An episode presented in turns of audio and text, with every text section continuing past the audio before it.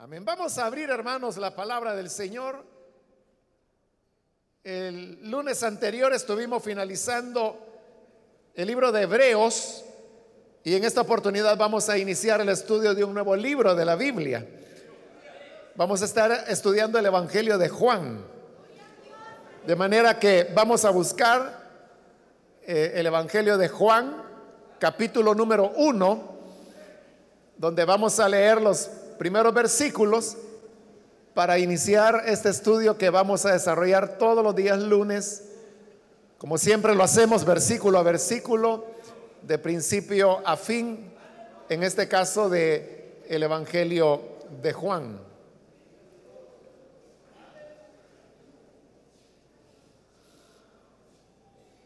Dice la palabra de Dios en el Evangelio de Juan, capítulo 1, el versículo 1 y 2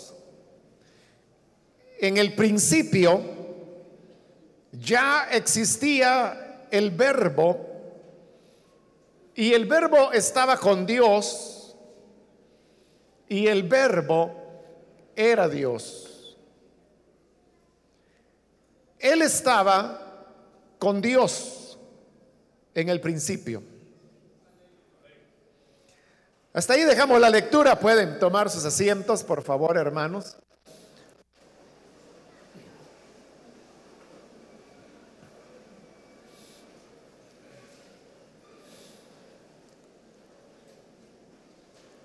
Como dije, vamos a iniciar el estudio del Evangelio de Juan. Y como siempre lo hacemos con todo libro que comenzamos a estudiar, primero desarrollamos una, una introducción para poder conocer las generalidades del libro y ubicarnos en su propósito, en sus contextos. Y eso nos ayuda ya en el desarrollo del estudio a poder interpretar más correctamente el contenido. Si usted ha leído ya los cuatro evangelios, aunque sea una vez, sabrá que el evangelio de Juan es diferente a los otros tres evangelios. Esa es la razón por la cual a los evangelios de Mateo, de Marcos y de Lucas se les llaman evangelios sinópticos por el hecho que fueron redactados partiendo de bases comunes y de hecho pues Marcos es una de las fuentes que se utilizó para redactar tanto el Evangelio de Mateo como el Evangelio de Lucas. Y por esa relación que hay entre los tres evangelios es que se le llama sinópticos. En cambio, Juan es considerado como un evangelio aparte. ¿Y por qué se le coloca aparte? Por lo que le decía hace un momento, que si usted ha leído, aunque sea una vez, los cuatro evangelios, inmediatamente uno percibe que el evangelio de Juan es diferente a los demás. Y no solo el evangelio de Juan es diferente, sino que el Jesús que presenta el evangelio de Juan es diferente al Jesús que presentan los otros tres evangelios. ¿En qué es diferente? En varias cosas. Por ejemplo, en la manera de hablar. La manera como habla el Jesús del Evangelio de Juan es bien diferente a cómo hablan el Jesús de los otros tres evangelios. En el caso del Evangelio de Juan, Jesús habla de una manera muy solemne y poética. En cambio, en los otros evangelios, él habla el lenguaje llano como cualquier otra persona. Otra diferencia es que en Juan Jesús habla largamente. Es decir, son largos discursos los que él hace y que vamos a encontrar varios de ellos en este Evangelio. En cambio, en los otros Evangelios Jesús habla brevemente y en aquellos casos donde hay ciertos relatos largos, tomando por ejemplo Mateo, hay un discurso largo del Señor en el capítulo 13, donde están las parábolas del reino, como se le llaman. Luego en el capítulo 24, donde está, bueno, 24 y 25, que se le llama el sermón profético. Pero sucede que estas parábolas o discursos o contenidos que Mateo junta en los otros evangelios, Jesús aparece diciéndolos en diversos lugares. Entonces queda claro que lo que Mateo hizo fue una colección por ejemplo, el capítulo 13, que son parábolas, Mateo lo que hizo fue coleccionar las parábolas que hablaban acerca del reino de Dios y que Jesús contó. Así es como se forma todo un capítulo de parábolas, aunque la verdad es que Jesús las dijo en momentos y lugares diferentes. En cambio, en el caso de Juan no es así, sino que son discursos que comienzan y terminan en un lugar específico y en un tiempo específico también. Eso por poner un ejemplo. Ahora, Juan es también un evangelio que tiene otra característica y es que es un evangelio muy profundo. Profundo hablando teológicamente. Es decir, las ideas que Jesús desarrolla en el evangelio de Juan son mucho más avanzadas que las ideas que habla el Jesús de los otros tres evangelios. Y eso es lo que ha llevado a que algunos a Juan le llaman eh, el teólogo, por el hecho de que es una teología la que se desarrolla en el Evangelio de Juan. Ahora, cuando yo le digo que es diferente el Jesús de Juan al de los otros evangelios, no estoy diciendo que hayan dos Jesús. Lo que estoy diciendo es que, bueno, siendo bien, bien, bien honestos, hermanos, hubo varias maneras como la gente vio e interpretó a Jesús. Y aún si tomásemos los evangelios que tenemos en la Biblia, que recuerde que al final los evangelios que tenemos en la Biblia son los que la iglesia y el Espíritu Santo determinó que eran los evangelios que formaron a pasar parte de la escritura. Se les consideró parte del canon sagrado. Pero se sabe que hubo al menos 22 evangelios.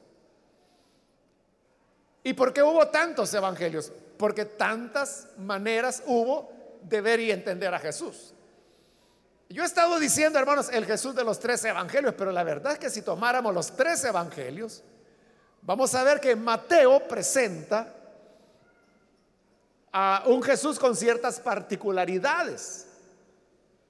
Marcos presenta siempre a Jesús, pero con otras particularidades. Lucas también. Juan ya no se diga. Es una cosa totalmente diferente. Entonces, por cada evangelio eran maneras como entender o como la gente entendía a las personas. Y esas maneras de entender e interpretar a Jesús o maneras de verlo, son las que quedaron plasmados en los evangelios.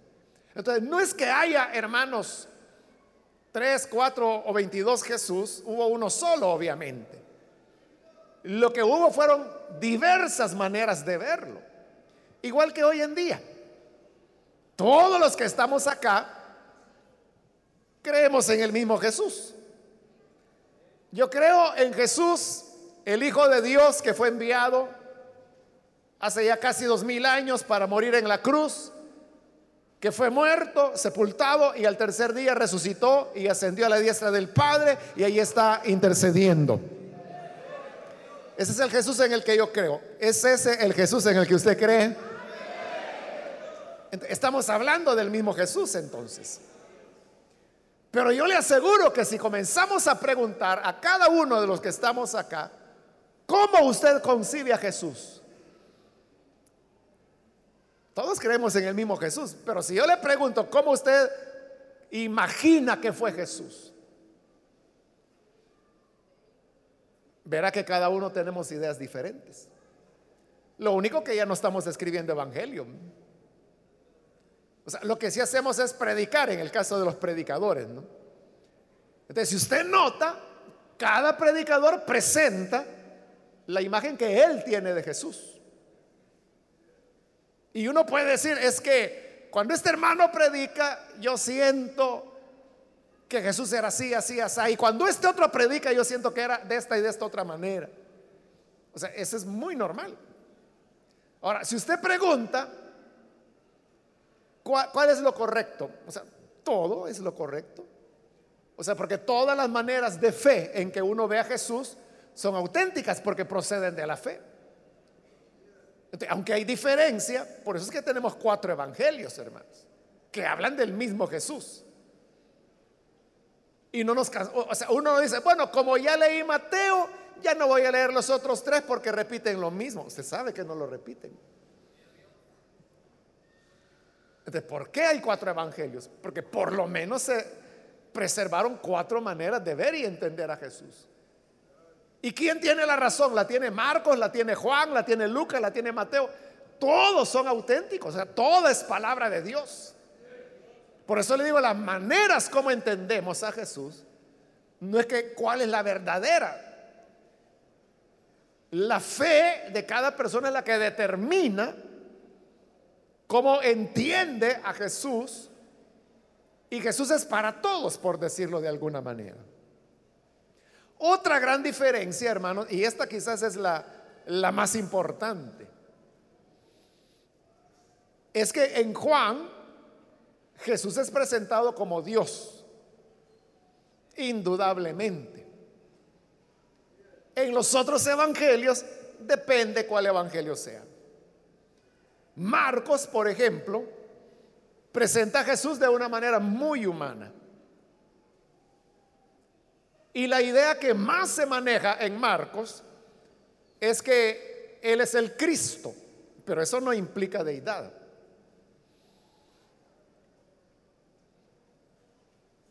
el enviado de Dios, el ungido de Dios. Y se usa también mucho la expresión profeta.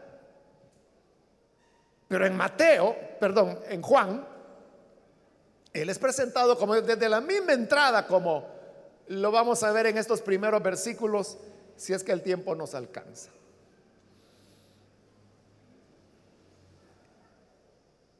Entonces los evangelios se clasifican de acuerdo a cómo se presenta Jesús en relación a la deidad, que si él era divino o no, se clasifican en evangelios que son de alta cristología o de baja cristología. ¿Qué significa eso? Un evangelio de alta cristología es aquel que presenta a Jesús como Dios. Entonces Juan es un evangelio de alta cristología. Un evangelio de baja cristología es Marcos, porque como digo, se le presenta de una manera muy humana. Incluso el tema de la resurrección de Jesús en Marcos es tocado de una manera muy tímida, el tema de la resurrección. No así con Mateo, que dedica todo un capítulo, o Juan, que dedica casi dos capítulos al Jesús resucitado. A la alta cristología, que es la que presenta a Jesús como Dios, también se le llama cristología ascendente. Pero significa eh, lo mismo que es alta cristología. Jesús es Dios. Y a la baja cristología también se le llama cristología descendente, que significa que Jesús es presentado más como humano que como divino. Esa es la gran diferencia. O sea, Juan no hay cristología más alta o más ascendente en la Biblia que Juan. Juan lo presenta como preexistente, como el creador de todas las cosas, como el dador de la vida, como aquel que era uno con el Padre, como el mismo Jesús lo dice, que es llamado Dios, como cuando Tomás confiesa y dice, Señor mío y Dios mío. Pero se lo está diciendo a Jesús.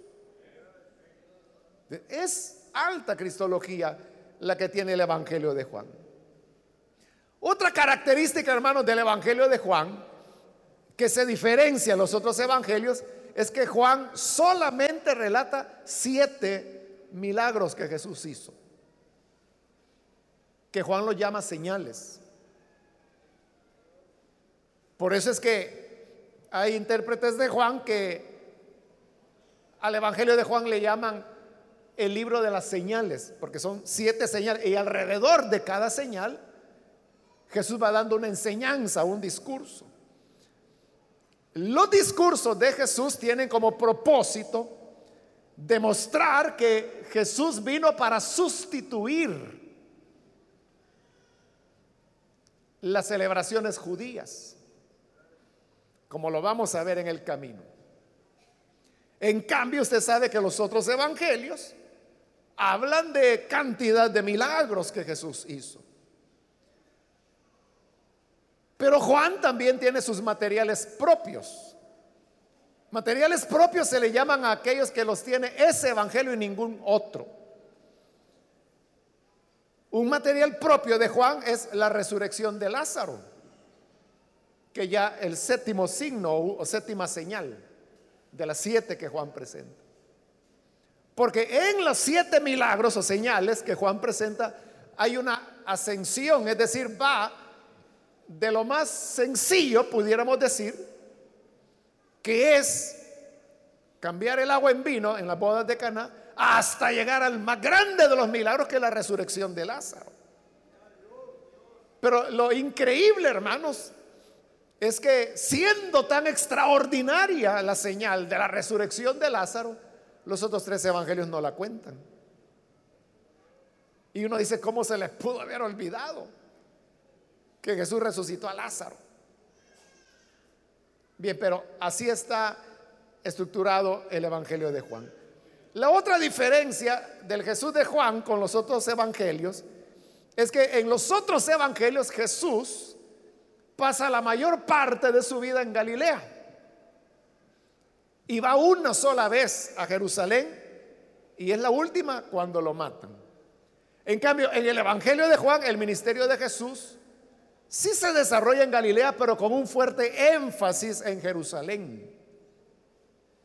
Y por eso es que algunos han tratado de contar las veces que Jesús aparece en Jerusalén en este Evangelio, pero no necesariamente significa que Jesús fue tres o cuatro veces, porque hasta hay controversia en que cuántas veces Juan dice que él estuvo en Jerusalén.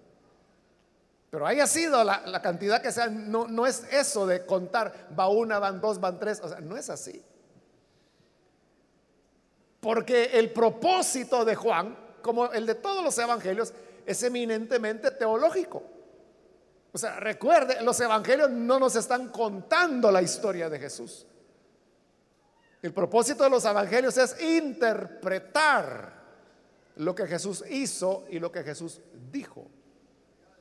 Ahora, si usted se pregunta, ¿y cómo es que el Jesús de Juan llega a hablar de manera tan poética y tan solemne como lo hace en Juan, a diferencia de los otros evangelios? Eso ya nos lleva a la reflexión en la cual no voy a entrar mucho porque es algo extenso, de cómo fue redactado el Evangelio de Juan. E igual que los otros evangelios fue un proceso. En el caso de Juan,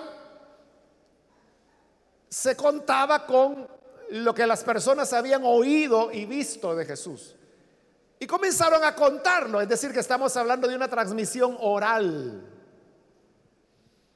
las personas inicialmente contaban, o sea, los que habían visto a Jesús, lo habían oído los que habían visto lo que él hacía, lo contaban. Entonces, todo, todo lo que se sabía de Jesús era hablado, era oral. Pero luego comenzaron a escribirse pequeños relatos de lo que la gente contaba. Eso es lo que ocurre con Marcos, por ejemplo. Marcos es el primer evangelio en ser escrito.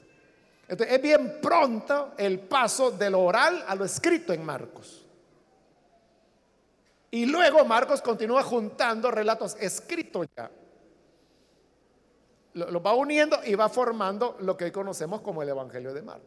En cambio, en Juan la diferencia es que la tradición era oral, pero la gente no escribió tan pronto, sino que esa oralidad fue pasando, pasando, pasando de generación en generación. Y eso hizo que en la oralidad la gente le fuera imprimiendo los énfasis o ese lenguaje solemne que poco a poco el Jesús de Juan fue adquiriendo. Entonces ya estaba bastante avanzada esa elaboración oral cuando se comienza a escribir. Y siempre se comienza a escribir historias aisladas. Luego son reunificadas. Luego hay una primera redacción. Luego hay una segunda redacción. Y finalmente se añade el último capítulo que no estaba en la segunda redacción. son cinco etapas. Y como digo, no voy a entrar ahí porque es largo y quizás lo voy a aburrir. Lo que quiero decir es que en todo ese proceso, que duró décadas, porque el Evangelio de Juan fue el último en ser escrito y fue uno de los últimos libros de la Biblia o del Nuevo Testamento en ser escritos. Las fechas más que, que se ha logrado más cercanamente ubicar el Evangelio de Juan es entre el año 90 y 100. En, esa década, entre el año 90 y 100, es que se hace la última redacción del Evangelio de Juan y lo tenemos como lo tenemos hoy. Estamos hablando por lo menos del año 90. ¿Y, y cuándo fue destruida Jerusalén? ¿Cuándo fue la destrucción del templo y de Jerusalén? Correcto, en el año 70. Es decir, que tomando la fecha más temprana, Juan fue escrito 20 años después de la destrucción de, de Jerusalén. Tomando la fecha más temprana, pero si tomamos la más tardía, que es el año 100, habían pasado 30 años ya después de la destrucción de Jerusalén.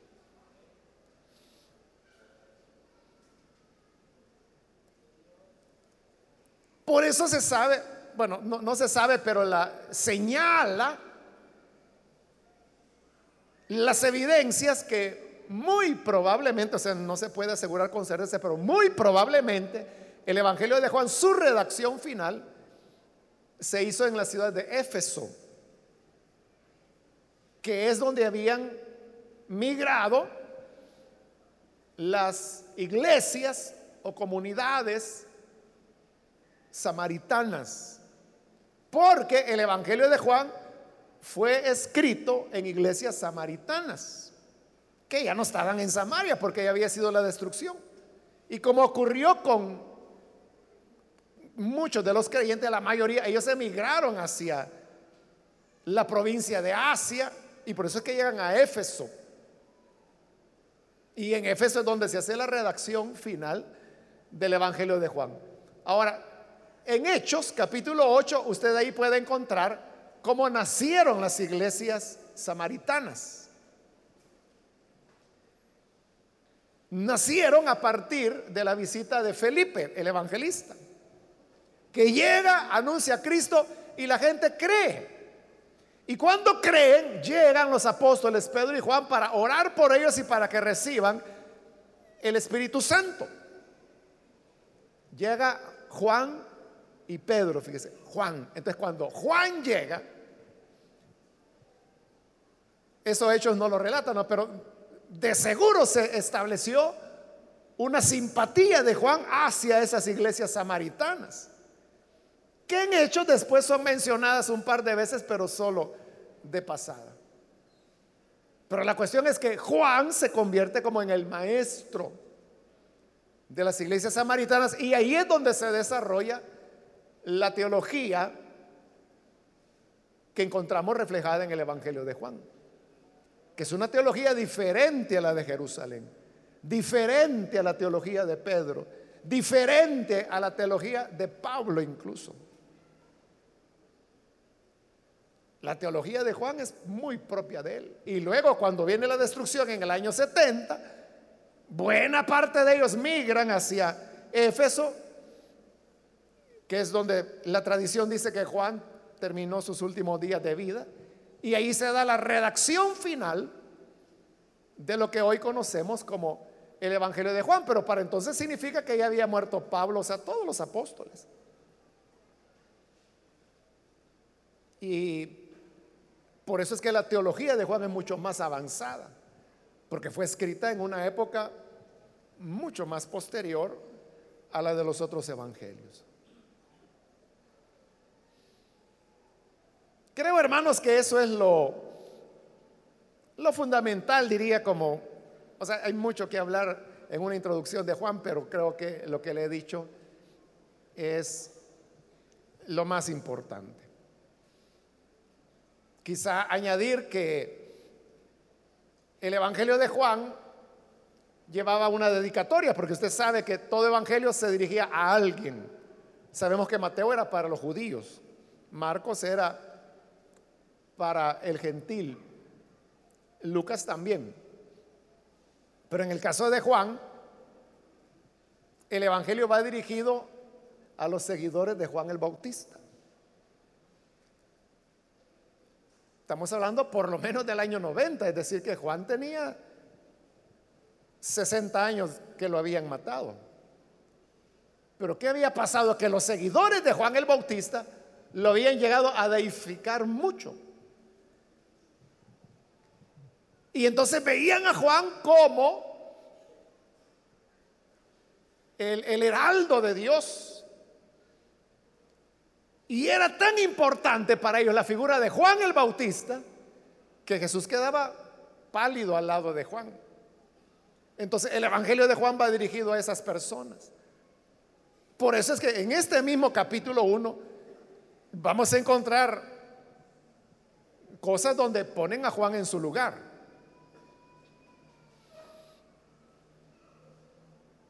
Vea, por ejemplo, el versículo 6, si nos adelantamos un poquito. Dice, vino un hombre llamado Juan.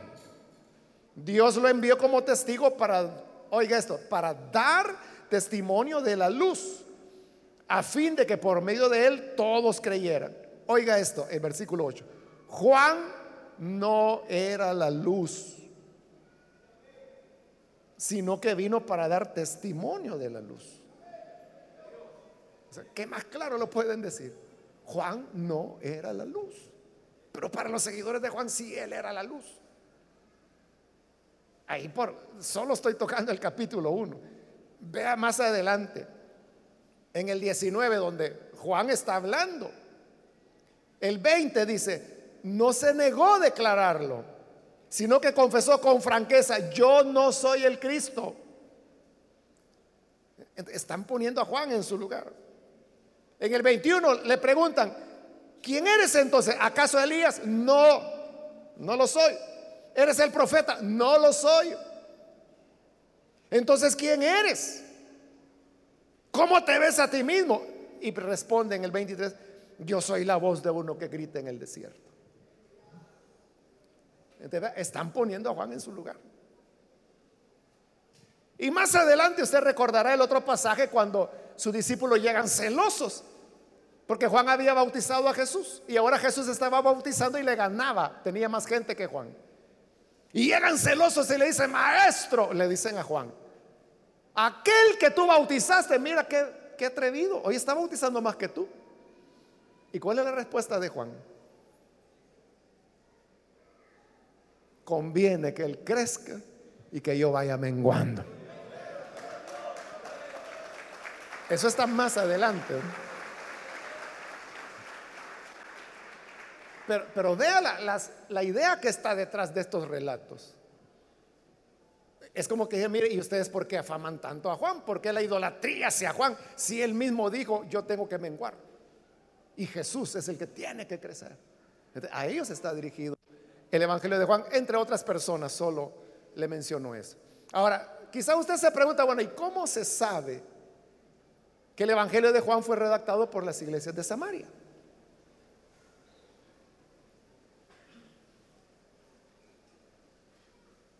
Es porque en el capítulo 4 vemos a Jesús en Samaria. Y todo lo que se dice ahí de los samaritanos, todo es exacto. Todo lo que se dice de la cultura, de la tradición, de la práctica religiosa de los samaritanos, incluso de la ubicación del pozo de Jacob, todo es exacto. Es decir, quienes escribieron eso conocían perfectamente bien lo que era la, la vida, la cultura, la historia, la religiosidad samaritana. Está muy bien descrito. Y recuerde que los samaritanos nadie los quería. Entonces, nadie le importaba conocer la historia de los, menos escribir de la historia de ellos. Pero Juan lo hace. Esas son evidencias, entre otras que hay, que fueron los samaritanos los que escribieron el Evangelio de Juan. Ahora, cuando yo le digo fueron los samaritanos, ya usted se estará haciendo la pregunta, ¿y entonces por qué se llama Evangelio de Juan? Entonces no fue Juan el apóstol el que escribió el Evangelio. Recuerde que los libros de la Biblia, toda la vida se escribieron anónimos, todos los libros de la Biblia son anónimos. Los nombres les fueron colocados a veces siglos después que el libro estaba escrito. Es decir, el que le puso Juan se lo puso arbitrariamente. El que le puso título fue alguien que ni conoció a los redactores de Juan. Simplemente quiso ponerle Juan. Ahora, en el Evangelio de Juan usted sabe, sobre todo en los capítulos finales, que hay una referencia al discípulo amado. Y la gente dice, ah, es que el discípulo amado o el discípulo a quien Jesús amaba, dice en otros pasajes, era Juan. Así. ¿Ah, ¿Y qué prueba tiene para decir que era Juan? No hay ningún lugar donde diga que el discípulo amado era Juan. ¿Por qué dice usted que era Juan? ¿Quién era el discípulo amado? No se sabe, hermanos. Hay varias teorías. Ah, una incluso dice que el discípulo amado era Lázaro, que es el único en todo el Evangelio que por nombre dice que Jesús lo amaba. Y por eso dicen, Lázaro era el discípulo amado. Pero decir que era Lázaro complica más las cosas que resolverlas. Todo esto que le estoy diciendo, hermano, obviamente tiene esa explicación, ¿verdad? Pero estoy tratando de ir rápido y de ganar tiempo. Entonces hay, dos posiciones que son las más fuertes. Una es que el discípulo amado no era una persona en particular, sino que era simplemente como el ideal del creyente.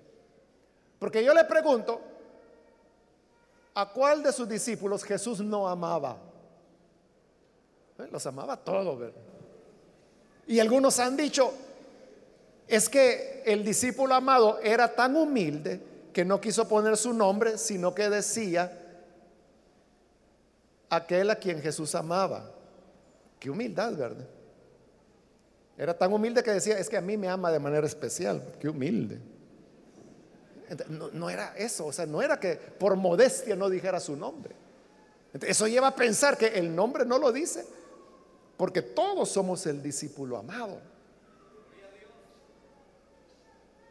Y eso se une a otra característica de Juan.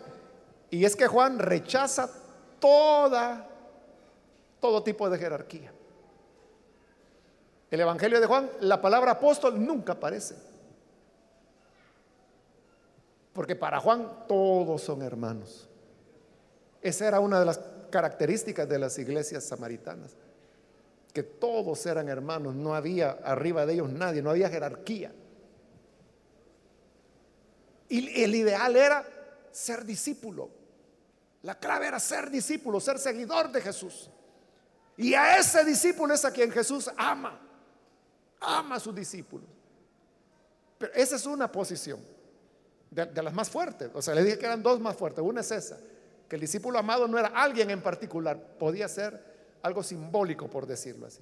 Y la otra posición es que el discípulo amado era Juan.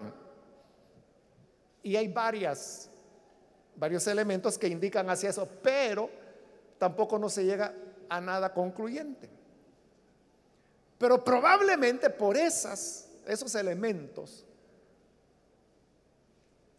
que hacen pensar que pudiera ser Juan, probablemente es que el que le puso título al libro y le puso Evangelio de Juan, haya sido la base sobre lo cual tomó la decisión de ponerle así. Pero realmente el Evangelio de Juan, igual que casi todos los libros de la Biblia, eran obras colectivas. No lo hacía una sola persona. Y en la medida que avancemos en el Evangelio de Juan, usted va a ver que vamos a encontrar pasajes que evidentemente fueron redactados por otra persona, no por el redactor principal, digamos. Entonces, esa es prueba de que es una obra colectiva, no fue de una sola persona. Entonces, si usted se imagina a Juan viejito, o sea, porque si fue Juan el apóstol el, que escribió el Evangelio de Juan, Juan tuvo que vivir como 130 años para poderlo vivir, para poderlo escribir. Y tenía que haber tenido lucidez. O sea, pero eh, eso no fue así. No es que Juan viejito agarró una pluma y empezó a escribir el Evangelio. No. Es una obra colectiva. O sea, Juan de seguro estaba muerto cuando este Evangelio fue escrito. Bueno, eso hermanos en cuanto a generalidades. Entonces hoy vamos a entrarle al texto. Ya vio cómo comienza. En el principio ya existía el verbo y el verbo estaba con Dios y el verbo era Dios. Él estaba con Dios en el principio. Suena como a poema, ¿verdad? En realidad no, era un poema era un canto, era un himno. Porque en la iglesia de los primeros cristianos, ya avanzada, ¿verdad? Varias décadas, las declaraciones que se hacían de divinidad de Jesús eran los cantos, pero no en lo escrito. Si usted lee los evangelios, hay pasajes donde bueno, a veces directamente se dice que Jesús era Dios y otras veces de manera un poco indirecta, pero como que se dicen las cosas de tal manera que uno deduzca que Él era Dios. O sea, pero esa manera tímida, eso es en lo escrito, pero en lo cantado, ahí es donde la gente llegaba a declaraciones como esta que acabo de leer. En el principio ya existía el verbo. Ah, bueno, usted ya estaba. Y el verbo estaba con Dios. Ah, estaban juntos. Y el verbo era Dios. Él lo está diciendo abiertamente. Pero este es un canto, es un himno de la iglesia primitiva. Entonces, vea qué curioso. Que para iniciar un evangelio lo comienzan tomando un canto de la iglesia de los primeros cristianos y de las iglesias samaritanas especialmente. Entonces, vea la teología de ellos, porque otras veces yo le he explicado que los cantos cristianos no eran para vender CDs que los hacían en esa época. lo hacían para que la gente memorizara la doctrina. Porque recuerde que en esa época el 90% de las personas no podía leer ni escribir. Solamente el 10%. O sea, lo inverso de hoy. Entonces, si no podían leer ni escribir, ¿cómo memorizaban las cosas? Bueno, en primer lugar, tenían la capacidad de memorizar. Porque como no podían leer ni escribir, no podían anotar, tenían que memorizarlo. Entonces tenían la memoria muy afinada. Los hermanos que ya, ya son adultos, los jóvenes quizás no lo van a entender, pero los adultos, se recuerda cuando no había memoria en los teléfonos. No recuerda que usted se sabía de memoria los teléfonos de todos, de todos sus contactos. Usted sabía el teléfono suyo, el de su casa, el de su familia, el de su hermano, el del coordinador de diáconos, el del hermano fulanito, todo lo teníamos en la memoria.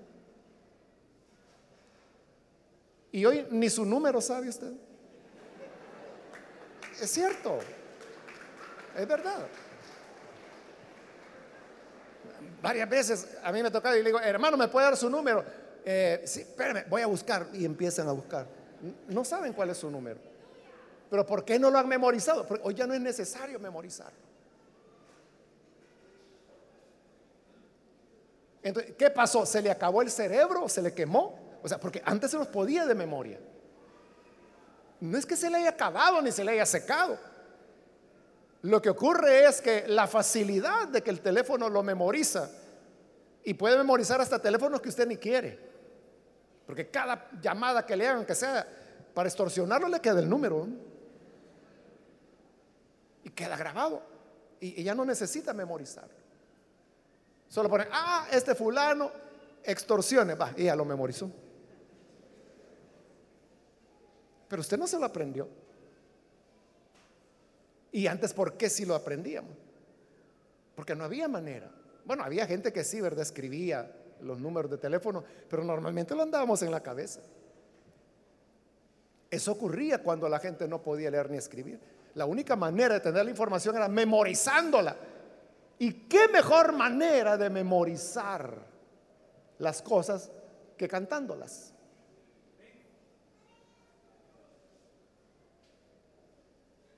Si yo le dijera aquí a un hermano, hermano, por favor, dígame la letra del canto Dios de pactos. Yo creo que muchos me la dirían. Va, qué bien. Ahora dígame la letra del Salmo 109. ¿Ciento qué? Lo trabo. Este, lo otro, ¿por qué si se lo aprendió? Porque es un canto. Y usted sabe que el canto es repetitivo. E, eso aprovechaba la iglesia primitiva. Entonces, para memorizar la doctrina, letra de los cantos. Y este es un canto el que estamos viendo acá, pero es altamente teológico, como lo vamos a ver. Entonces comienza diciendo, en el principio, y esa expresión, en el principio, recuerde, Juan fue escrito en griego, pero la expresión en el principio en el griego es exactamente igual a como en la Septuaginta aparece la primera línea de Génesis. Génesis comienza diciendo en el principio también. Entonces es evidente que se está estableciendo una relación. De hecho, el libro de Génesis se llama Génesis porque en hebreo, que fue escrito Génesis, principio se dice Génesis. Por eso se llama Génesis. Entonces, Juan y Génesis comienzan igual, en el principio. Entonces, nos está remitiendo al pasado, al principio de todas las cosas, aunque con Juan ya vamos a ver una diferencia. Entonces, solo allí, hermanos, mire qué profundidad de idea la que se está manejando. Si este es el principio, significa que con Jesús tenemos un nuevo principio, una nueva creación. Y es más, el orden en que las cosas se van dando es igual que en Génesis. Porque ¿qué dice Génesis 1.1? En el principio creó Dios los cielos y la tierra. Y luego ¿qué dice? Y la tierra estaba desordenada y vacía y el Espíritu de Dios se movía sobre las aguas. ¿Y luego qué? Entonces dijo Dios, haya luz. Entonces vea Génesis, en el principio y cuando comienza la creación, ¿qué hay primero? Luz. Mire acá, versículo 1, en el principio. Versículo 4, en él estaba la vida y la vida era la luz de la humanidad. Cinco, esta luz resplandece en las tinieblas y las tinieblas no han podido extinguirla. Porque Dios creó la luz. Y a la luz le llamó día y a la oscuridad le llamó noche. Luz y oscuridad. Igual aquí.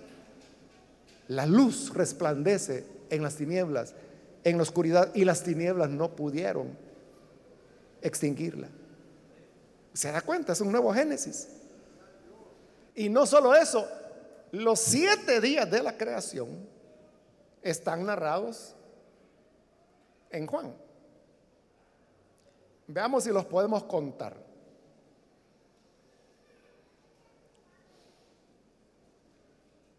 Estamos en Juan capítulo 1, y ahí es el principio. Día uno.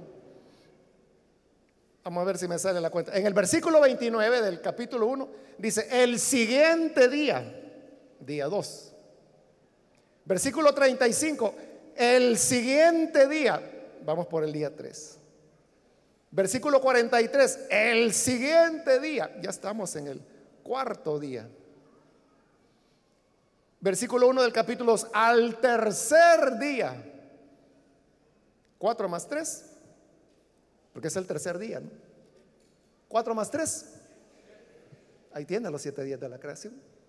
Y de ahí ya no menciona a Juan Matías. ¿Se da cuenta? Por eso le digo, es, es profundo. Estas eran las letras de los cantos de los cristianos. Pero mire qué profundidad de enseñanza la que tenían.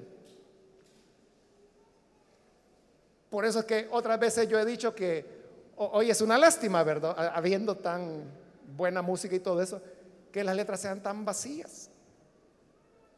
Las letras de hoy son, es que yo no puedo vivir sin ti, sin ti yo me ahogo, sin ti yo me muero. Pero le está diciendo a la mamá, a la novia, ¿a quién le está diciendo? Pero estos eran las letras de los primeros cristianos.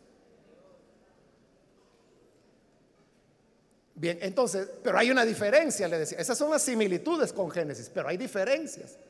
¿Cuál es la diferencia? Que en Génesis, en el principio, es el principio de la creación. Pero ve aquí, en el versículo 1 dice, en el principio, pero en el 3, mire hoy, por medio de él todas las cosas fueron creadas. Es decir, que no está hablando del principio de la creación. Porque la creación está hasta el versículo 3. Sin Él nada de lo creado llegó a existir. Entonces la creación está en el versículo 3. Entonces si la creación está en el versículo 3, que es el principio que narra Génesis, entonces ¿a qué principio se refiere el versículo 1, que es donde estamos? No está hablando del principio de la creación. Está hablando, ni siquiera está hablando en términos de tiempo. No está hablando de comienzo de tiempo no es tanto lo temporal, sino el concepto. Entonces, lo que quiere decir con el principio es lo que nosotros llamaríamos la eternidad pasada, en la eternidad, antes de la creación, porque la creación va a aparecer hasta en el 3. Pero antes de esa creación, ¿qué ocurría? Ya existía el verbo. El verbo es Jesús. ¿Por qué se le llama verbo? Porque en griego la palabra es logos. ¿Y qué es logos? Logos es un discurso o una expresión. Se puede traducir palabra. Normalmente se traduce palabra. Pero ¿qué es la palabra? La palabra es, por ejemplo, lo que yo estoy expresando en este momento. Usted no puede saber qué estoy pensando yo si no hablo. Si me quedo callado, ¿Qué estoy pensando? No hay manera que lo sepan. Pero si yo estoy hablando, o sea, lo que estoy diciendo, usted sabe lo que está pasando por mi cabeza y porque se lo estoy expresando. ¿Por qué a Jesús se le llama la palabra o verbo, que es un arcaísmo de la Reina Valera? Porque verbo era una palabra que se utilizaba en el español, pero del siglo XVI. Hoy cuando nosotros queremos decir que una persona habla bien, lo que decimos es eso que acabo de decir. Ese hermano habla bien. Nunca decimos, tiene buen verbo. Ya no se usa, es un arcaísmo, ya se usaba en el siglo XVI. Por eso es que Casiodoro Reina tradujo, era el verbo, por decir la palabra. Pero la, la expresión verbo se acuñó y quedó tanto en el corazón de los cristianos que por eso que aún una traducción moderna como la NBI sigue utilizando verbo, pero lo que quiere decir es la palabra. Entonces, ¿qué significa cuando dice que en el principio ya era el verbo? Bueno, lo que está diciendo es que Jesús ya existía. En esa eternidad ya, ya existía. ¿Y por qué se le llama verbo o palabra o logos? Si queremos irnos a la palabra que utilizó el Evangelio. Porque Jesús es la expresión de Dios. Más adelante Jesús lo va a decir bien claro. Nadie conoce al Padre sino el Hijo. Pero va más allá y dice, nadie conoce al Hijo sino el Padre. ¿Usted creyó que conocía a Jesús?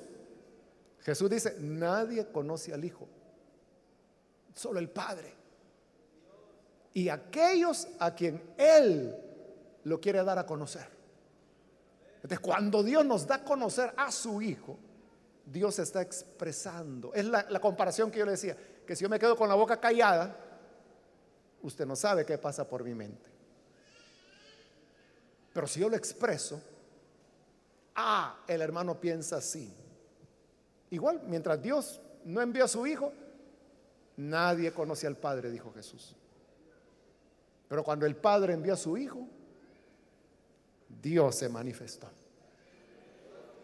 Por eso es que más adelante en Juan también lo vamos a ver a Jesús. Cuando Felipe viene y le dice, Señor,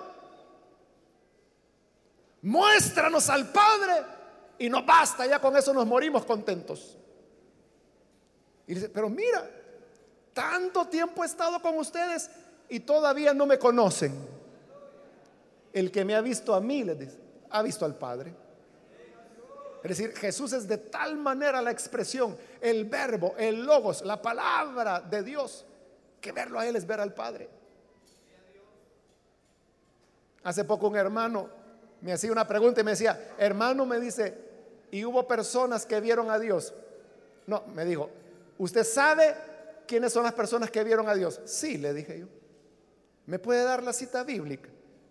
Es que todas las personas que vieron a Jesús vieron a Dios, le dije yo. Y así es. Es que Jesús vino para dar a conocer al Padre. Por eso Él es el logos. Uno puede saber qué es lo que la persona piensa por sus palabras. Jesús lo dijo, de la abundancia del corazón habla la boca. Yo no puedo ver su corazón, pero hable, hable, hable, hable. Y yo voy a saber qué hay en su corazón. Porque de lo que está lleno el corazón, de eso habla la boca. Entonces usted dice, es que esa persona solo vulgaridades habla, porque vulgaridad hay en su corazón. O si usted dice, mire, es que ese solo mentira, dice, mentira hay en su corazón. Ese solo de drogas habla, droga hay en su corazón. Entonces, la palabra, el verbo, el logos, es la expresión. Y Jesús es la expresión de Dios en el principio, en esa eternidad, ya existía. El verbo, el Hijo, el Logos, la palabra, la expresión de Dios, ya existía. ¿Qué está diciendo? Que Jesús era preexistente, que no tuvo un principio. Porque en el principio de la eternidad, en la eternidad, ya existía. Y la palabra existía eso es lo que se llama un pretérito imperfecto. El pretérito imperfecto es aquel que relata una acción que comenzó en el pasado, que sigue en el presente y que va a seguir en el futuro. Ese es el pretérito imperfecto. Y, los tres verbos que están allí, existía, estaba, era, los tres son pretéritos imperfectos. En otras palabras, dicho en lenguaje más nuestro, en la eternidad de Él ya era, es y seguirá existiendo. Ese es el uso del pretérito imperfecto. Diferente al pretérito perfecto, que es una acción que ocurrió en el pasado y termina en el pasado. Que en este caso sería, en el principio existió el verbo. Pero cuando yo digo existió, ¿qué estoy diciendo? Que hubo un tiempo en el pasado que existió y algo pasó que dejó de existir, pero existió. Si yo digo existieron los dinosaurios, estoy hablando correctamente. Porque fueron, pero ya no son. Pero allí no dice existió, dice existía. Era, es y será el verbo de Dios por toda la eternidad.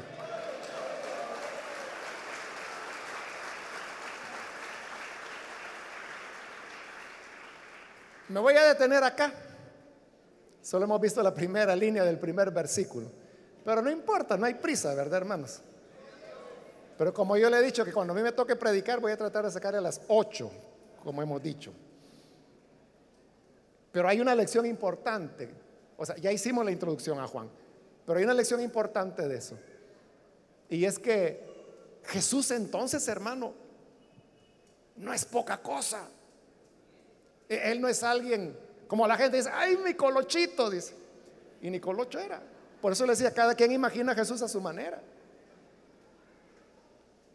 Pero Jesús es la expresión de Dios, es el verbo de Dios. Y es eternamente existente. Cuando nos aferramos de Jesús, no es como cuando usted se aferra a su mamá, que aunque nadie queremos, un día la va a perder. No hay remedio a eso. Pero la roca, que es Cristo, por eso se llama la roca de la eternidad, porque se aferra a Él y usted se morirá, pero Él seguirá sosteniéndolo de la mano porque Él vive para siempre.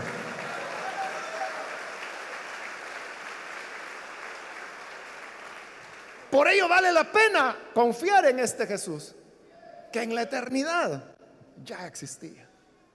Él no es de ayer, ni es de hace dos mil años cuando nació de María. La encarnación la vamos a ver más adelante, unos versículos más adelante, cuando sigue la segunda parte del himno. Pero no es ahí donde él comenzó, él ya existía antes. Y en el capítulo 17 lo vamos a ver claro, porque Jesús le dice al Padre orando en lo que se llama la oración sacerdotal, capítulo 17 de Juan. Padre, dice, la gloria que tenía antes contigo, vuélvemela a dar. Yo vine, hice tu obra, ya voy de regreso, dame la gloria que tuve contigo al principio, este principio. Entonces vino y va de regreso. Entonces no es que nació aquí, de la campesina María. O sea, no es que ahí comenzó, no, en el principio, antes de la creación, ya existía el verbo. En Él es en el que está nuestra confianza, no en la iglesia, no en la religión, menos en el pastor es en Cristo el verbo de Dios eterno.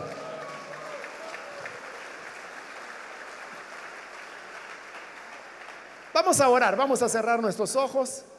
Padre, gracias te damos por la palabra que hoy hemos podido recibir y por estas personas que están aquí al frente, aquellos que a través de televisión, de la radio o a través del medio que tú permitas, que tu palabra, Señor, haya llegado, que puedan ser transformados, salvados, redimidos. Señor Jesús, salva, transforma, justifica, liberta. Y quédate, Señor, al lado de cada una de estas personas, confiando eternamente en ti. Gracias, Padre que tu bendición pueda ser sobre toda tu iglesia también. Gracias por revelarte a través de tu Hijo Jesús. Conociéndole a Él, te conocemos a ti, Dios de toda la eternidad. Por Jesús nuestro Señor lo pedimos. Amén. Amén. Amén. Damos la bienvenida. Dios les bendiga. Pueden pasar, por favor.